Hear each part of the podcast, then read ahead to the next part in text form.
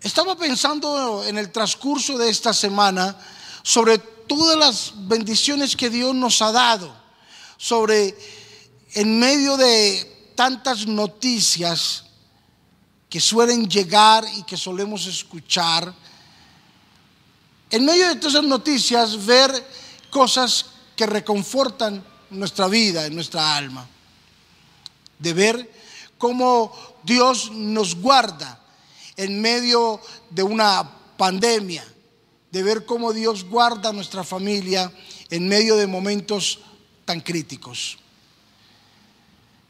Pero le decía a alguien durante esta semana, estamos bien, gracias a Dios, no porque nosotros digamos es que yo soy de buenas, no, no es que tengo suerte de que no nos ha pasado nada, no, no, no, esto no es cuestión de ser de buenas, esto no es cuestión de tener suerte, esto no es cuestión de, todo lo que nos imaginamos que está bajo nuestra autoría. Esto es cuestión de algo más grande, de algo que se ha venido sembrando y hemos venido cosechando, de algo en que hemos venido trabajando por muchos años y estamos viendo la respuesta en estos tiempos, así sean tiempos no muy oportunos, ni no muy aptos, de pronto para algunas cosas, pero sí son tiempos propicios para recibir una gran cosecha. Y pensaba sobre este mensaje y hubo un título que el Señor me dio durante esta semana para este mensaje y me dijo, las cosas buenas toman tiempo. Las cosas buenas toman tiempo. Y así le he llamado a este mensaje en este día. Las cosas buenas toman tiempo. Y quiero que las mires desde un punto de vista del cielo. Cómo Dios, en medio de tantas situaciones, nos ha hecho entender de que ha valido el tiempo invertido, de que ha valido la pena pasar por momentos difíciles en la vida, de que ha valido la pena llorar momentos difíciles en nuestra vida, que ha valido la pena sembrar, dar, ayudar, porque Dios nos ha bendecido y nos seguirá bendiciendo. Pero he entendido también de que las cosas que obtenemos, incluyendo las bendiciones, no son bendiciones por arte de magia. No son bendiciones que porque usted lo hizo ahora, entonces ya lo va a recibir mañana. ¿Sabes de que una de las ah, cosas más difíciles que una persona no puede entender es de que las cosas en Dios se deben de tomar un tiempo.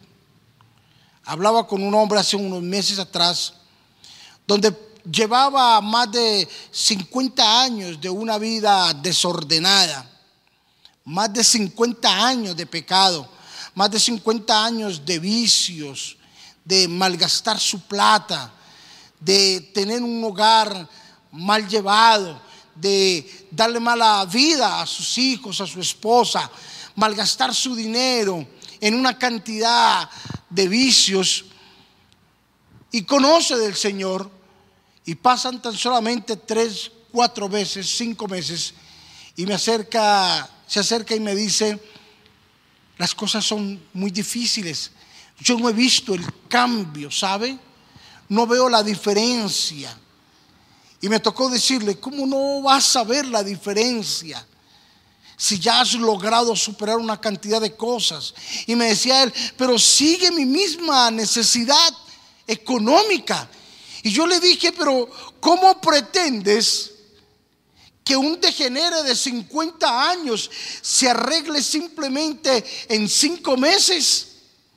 Eso no puede ser. Es imposible. ¿Cómo queremos vivir una vida desordenada y llegar a la iglesia y que a través de una oración que ni oramos, sino que alguien ore, a través de una oración, pretender de que todo el tiempo de desorden, de malgasto, se arregle con una oración simple, con una oración humilde. Eso no va a pasar. No va a pasar. ¿Sabes por qué? Porque las cosas buenas toman su tiempo. Las cosas buenas toman tiempo de prepararlas, de hacerlas, de compartirlas. Si tú me estás tú que me estás viendo hoy, si tienes la bendición de tener una carrera profesional o si no tienes una carrera profesional, tienes una profesión y tú me vas a entender con evidencias claras, con este ejemplo práctico de que las cosas buenas toman su tiempo. La profesión que tienes ahora, tú no la adquiriste de la noche a la mañana.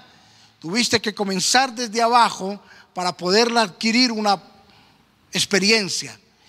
Tu carrera fue adquirida mes a mes, semestre a semestre, año a año. Después un rural y después a la práctica y después para tener una experiencia tuvo que pasar unos años. ¿Sabes por qué? Porque ahora eres un buen doctor porque las cosas buenas toman su tiempo. Ahora eres un gran contador, eres un gran artista, eres un gran ingeniero. La profesión, eres un gran psicólogo. La profesión que tú tengas ha tomado un tiempo porque las cosas buenas demandan de un esfuerzo y demandan de un tiempo. Y yo leía en estos días un texto en las escrituras que me llamaba muchísimo la atención y quiero compartirlo eh, en este momento con ustedes, que está en el libro de Josué, capítulo 24, versículos 14 y 15. Ahora pues, temed a Jehová y servirle con integridad en verdad. Y quitad de entre vosotros los dioses a los cuales sirvieron vuestros padres al otro lado del río y en Egipto. Y servid a Jehová. Y si mal os parece servir a Jehová, escogeos, escogeos hoy a quién vas a servir. Si a los dioses a quienes sirvieron vuestros padres cuando estuvieron al otro lado del río, o a los dioses de los amorreos en cuya tierra habitas, pero yo y mi casa serviremos a Jehová. Vamos, yo quiero que tú repitas ahí, si estás con tu familia, míralos y diles, pero yo y mi casa serviremos al Señor. Pero yo y mi casa serviremos al Señor.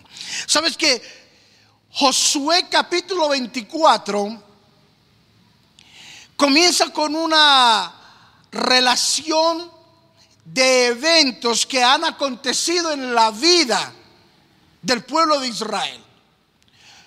Josué capítulo 24 narra eventos desde el principio de Israel hasta su día.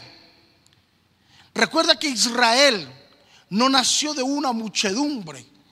Israel no nació de un hombre que, estaba lleno de fe. Es más, Israel nació de un hombre que ni era creyente, de un hombre que no tenía el temor de Dios. No lo tenía. Israel no nació de un avivamiento. Israel no nació de así como nosotros estamos acostumbrados a ver las cosas. Israel nació de un momento de crisis donde no había absolutamente nada. Y ahí fue donde Josué, que conocía muy bien la historia de Israel, dice la palabra del Señor en Josué 24, que ya Josué estaba cerca de partir a la presencia de Dios y reunió a todos sus principales, a sus jueces, ¿cierto? Reunió a los ancianos, a todos los gobernantes, reunió a todas las personas de influencia. Los sentó y les expuso el caso.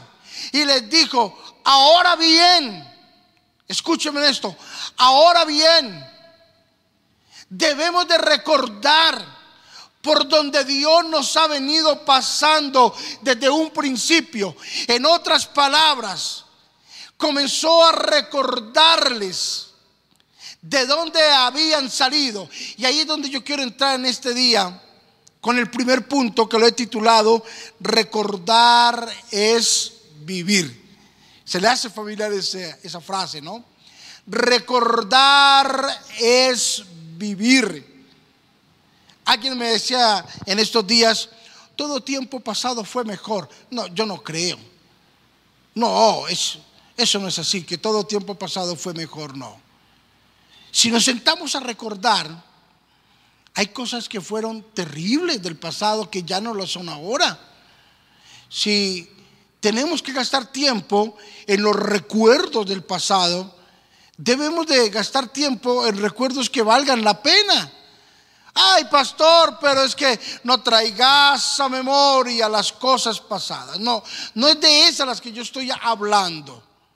Estoy hablando de las cosas que Josué hizo con el pueblo y con los principales en Josué 24 cuando les dijo, hemos pasado por diferentes inconvenientes de la vida, hemos pasado por diversas circunstancias y Dios nos ha traído hasta el día de hoy. Y hoy yo quiero decirte, mira, recordar es vivir y es necesario que nosotros apelemos a los buenos recuerdos que hemos tenido con el Señor.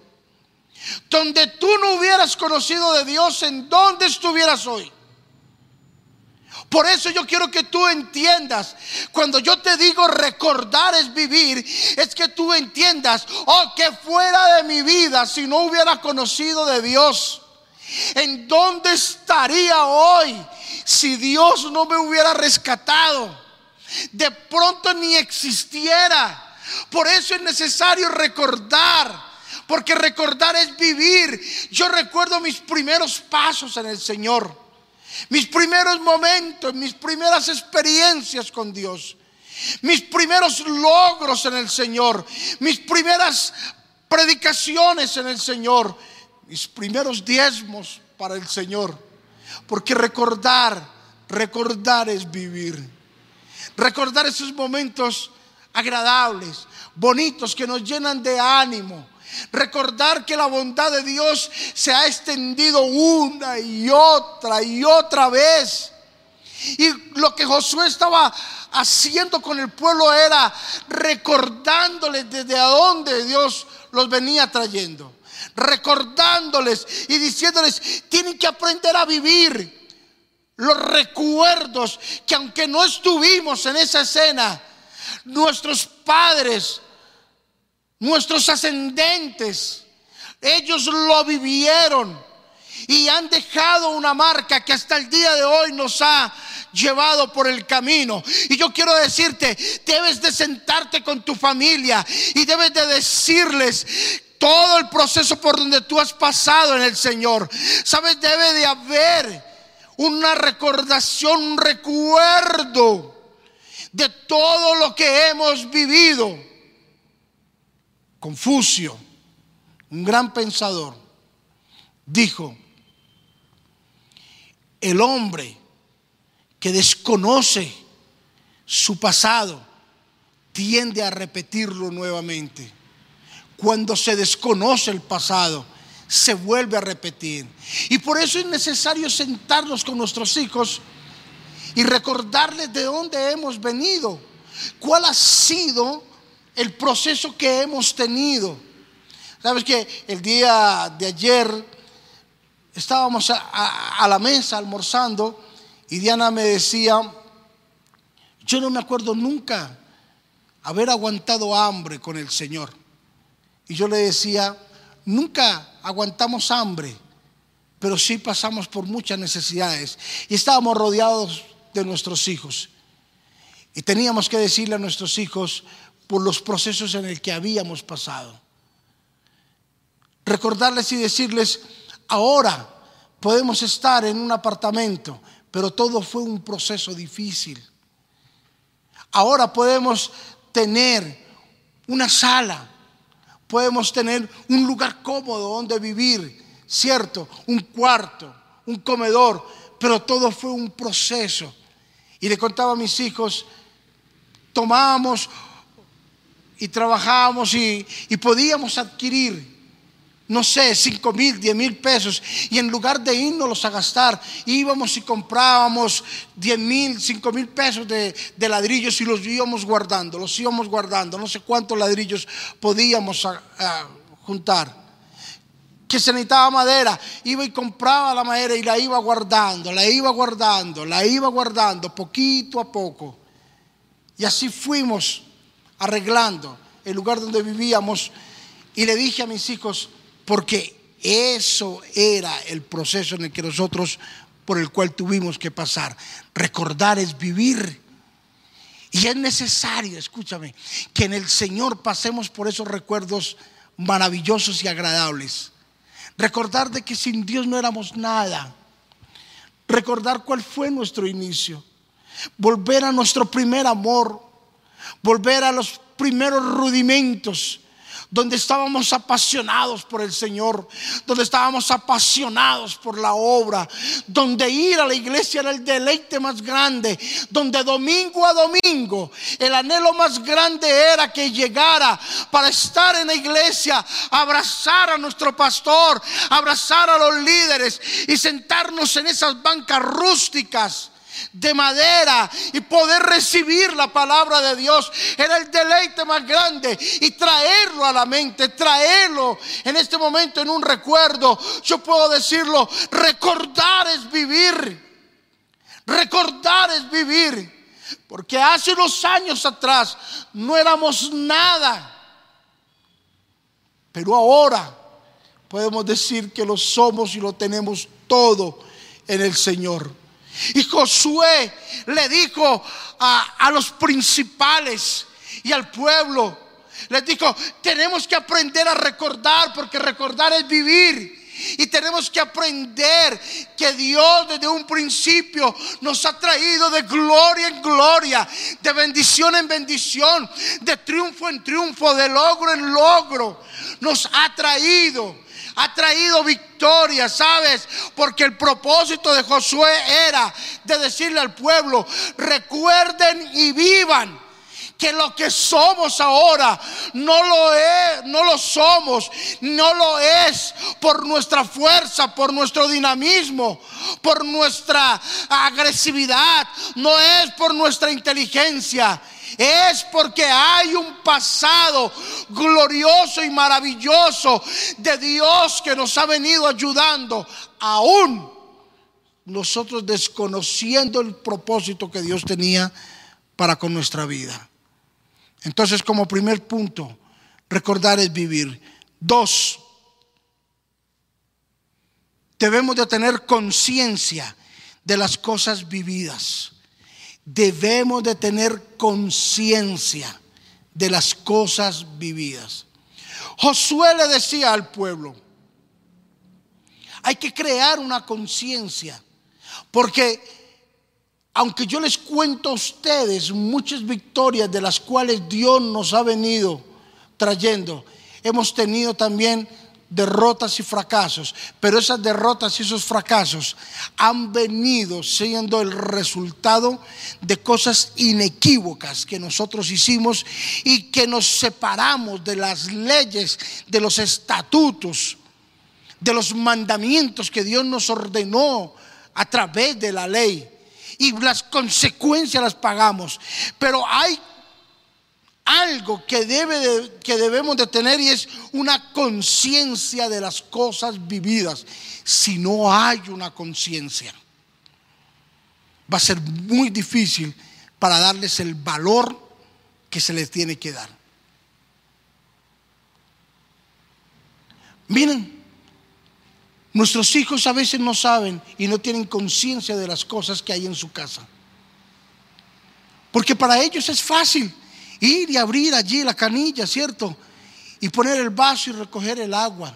Para ellos es mágico llegar y oprimir un botón y que se encienda la luz y se les ilumine su cuarto. Para ellos es una magia, ¿cierto? Ir a la cocina y abrir allí la perilla y poner a calentar y hacer lo que ellos quieran.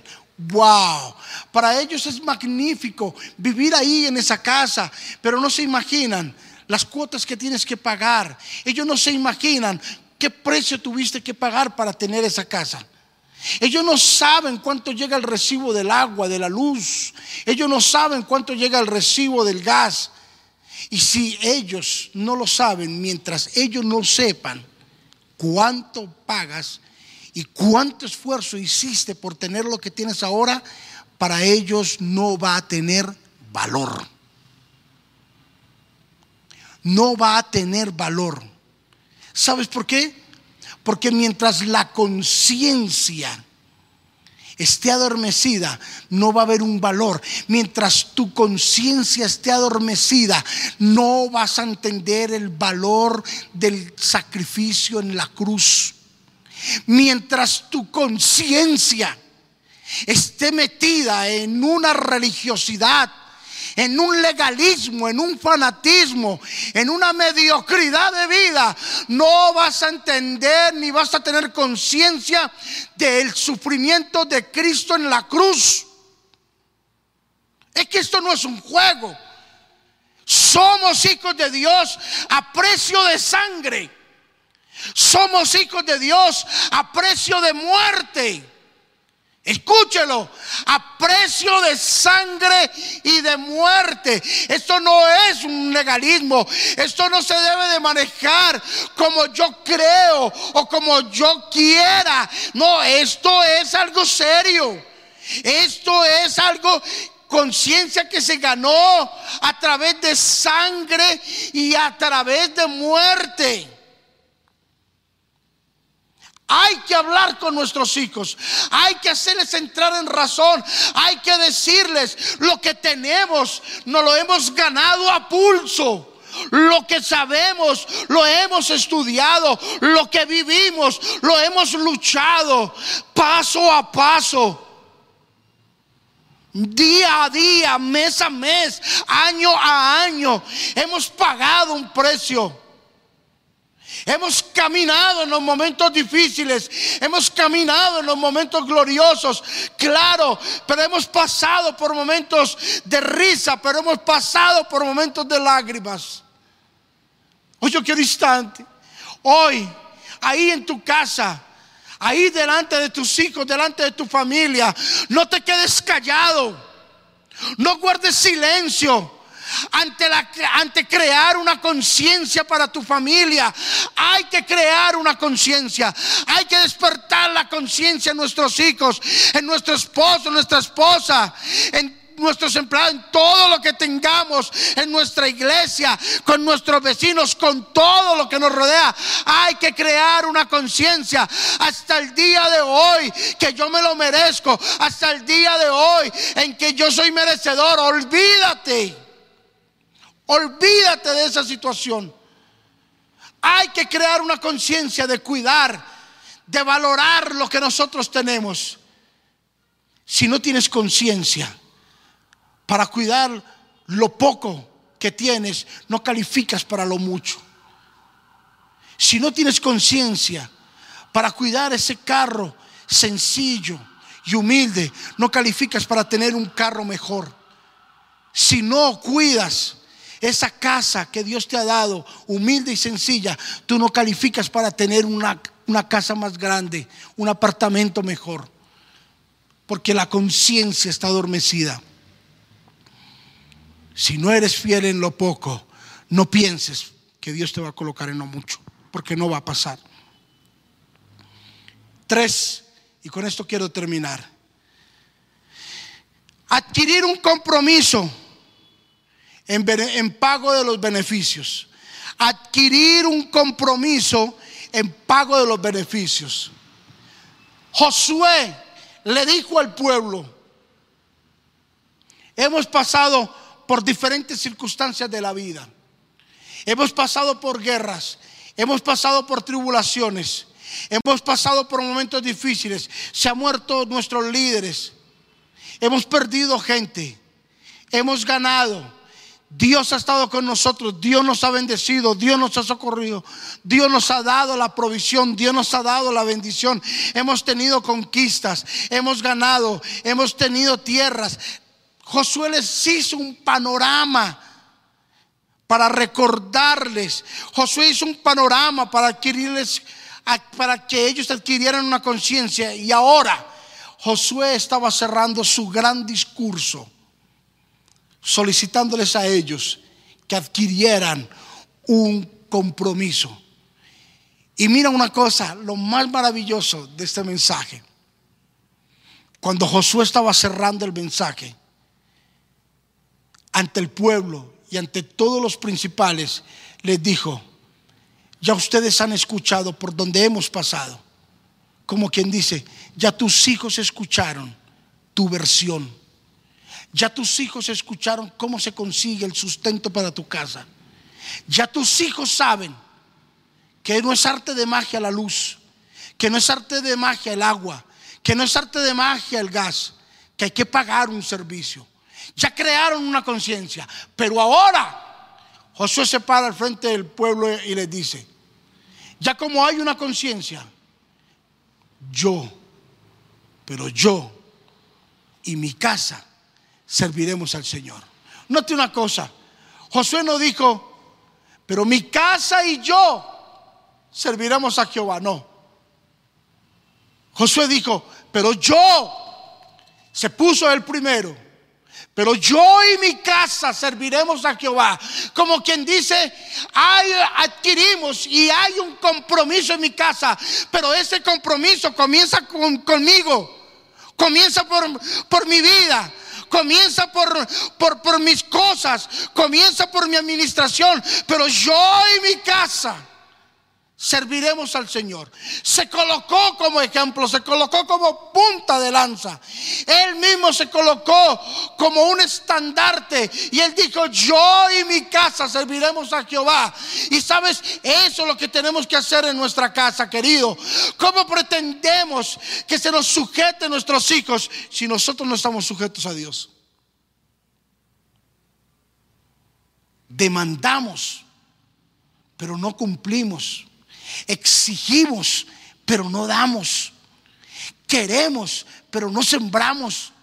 Pedimos, pero no damos. ¿Cuánta gente hoy en día le pide a Dios, Señor, bendíceme? Señor, abre las puertas para un empleo. Señor, que mi negocio prospere. Pero no quiere dar nada. No hay un compromiso.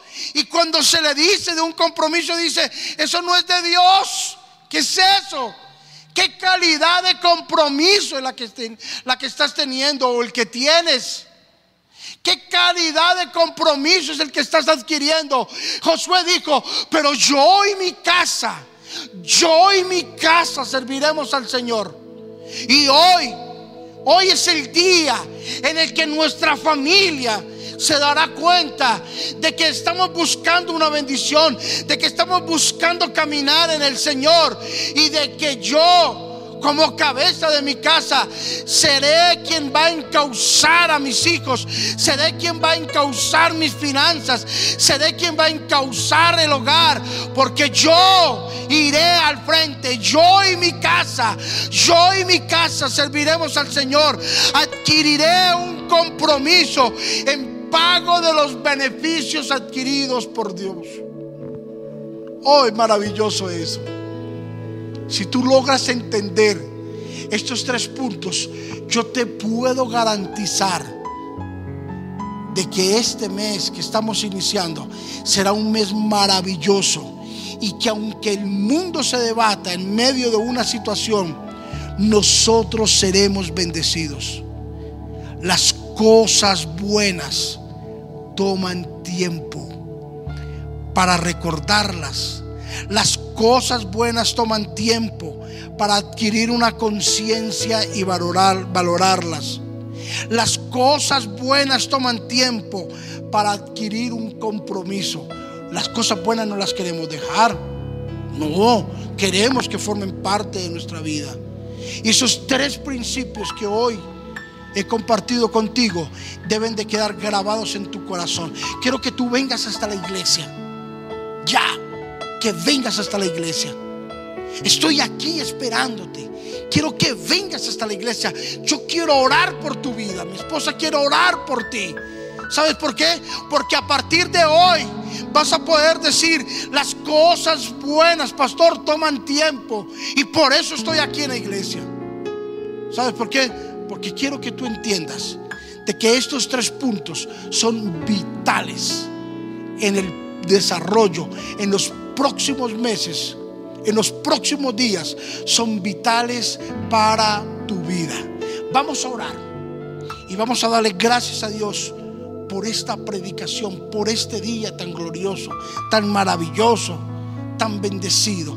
Padre, en el nombre de Jesús, gracias Espíritu Santo por darnos esta maravillosa oportunidad de escuchar hoy tu palabra, Señor Jesús. Gracias porque nos has enseñado que las cosas buenas toman tiempo, que las cosas maravillosas se demoran a veces, Señor que la mayoría de las cosas demandan de un compromiso más grande y más amplio.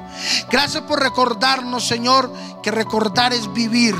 Gracias por crear una conciencia eh, de las cosas vividas para traer un valor agregado a ellas. Gracias, Señor, por adquirir un compromiso en pago de los beneficios que hemos adquirido y de las bendiciones que tú nos has dado. En el nombre de Jesús, bendice a mis hermanos ahí donde están en su casa, Señor. Ahí donde están en el carro, Señor, en la oficina, en la sala, en la habitación, donde ellos estén. Que la bendición tuya les alcance, Señor Jesús. Ahora, Padre, que la bendición tuya se extienda con poder y con autoridad. Que la gloria tuya les guíe, les enseñe les haga, Señor, más sensible a tu palabra. Oh Espíritu Santo, gracias por estar con nosotros. Yo siento tu presencia hoy a través de este mensaje, Señor Jesús. Siento tu presencia ahí en sus casas, Señor, en su apartamento, en el lugar donde ellos están, Señor. Oh Dios, puedo sentir como la bendición tuya trasciende aún las fronteras, trasciende en el espacio, en el tiempo, como tú visitas a través, Señor, de una gran bendición bendición, de una gran emoción ahí, Señor, en el cuerpo de mis hermanos. Oh, en el nombre de Jesús, oro, Espíritu Santo, y declaro, Señor Jesús, que la gloria venidera será mayor que la presente. Gracias Señor por darnos esta maravillosa oportunidad de poder entender las cosas buenas, Señor. En el nombre de Jesús. Amén y amén.